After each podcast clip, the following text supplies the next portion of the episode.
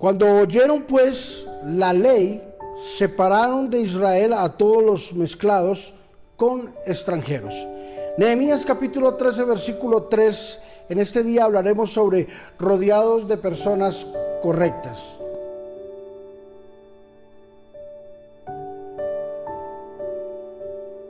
Cuando el pueblo comprendió lo que enseñaba la palabra de Dios de las relaciones de las personas con otras culturas, entonces el pueblo logró entender de que había cometido gravísimos errores. Cuando no nos relacionamos correctamente y no tenemos el discernimiento de Dios, entonces caemos en problemas muy, muy delicados.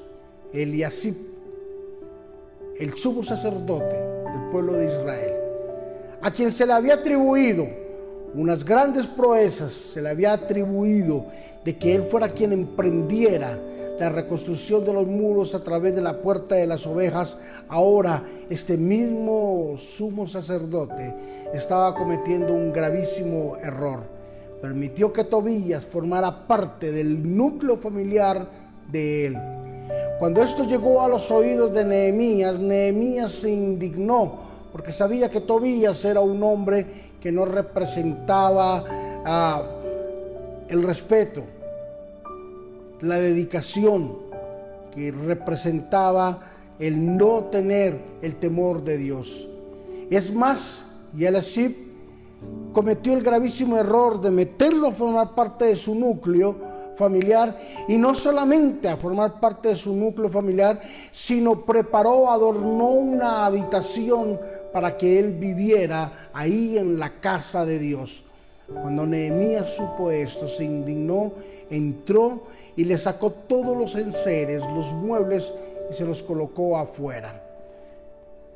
Y por fin él entendió, el sumo sacerdote, que había cometido un gravísimo error por falta de discernimiento. ¿Cuántas cosas no hacemos por falta de discernimiento de Dios?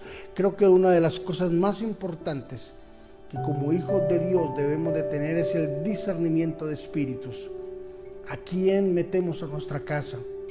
¿A quién formamos o lo hacemos formar parte de nuestro núcleo familiar? ¿Con quién andamos? ¿Con quién declaramos?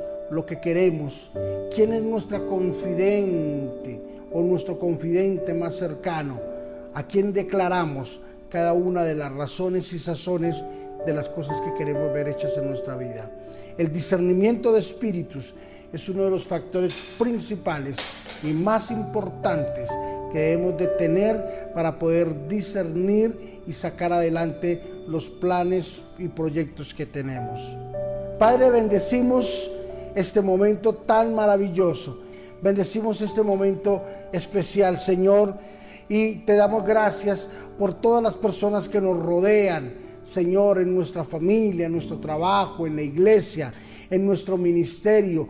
Gracias por esas personas, Señor Jesús, que día a día, Señor, están con nosotros, nos creen, nos apoyan. Padre, que día a día estas personas, Dios, eh, son las personas correctas que hoy aceptamos que estén a nuestro lado. Bendícelas de una forma especial y maravillosa. Gracias por esta enseñanza, gracias por mis hermanos, por mis amigos que fielmente, Señor, aceptan, Señor, el escuchar y formar parte de este devocional. Ayúdales, bendíceles y bendice las personas que están al su alrededor, Señor, haciendo la obra en Cristo Jesús. Amén y amén.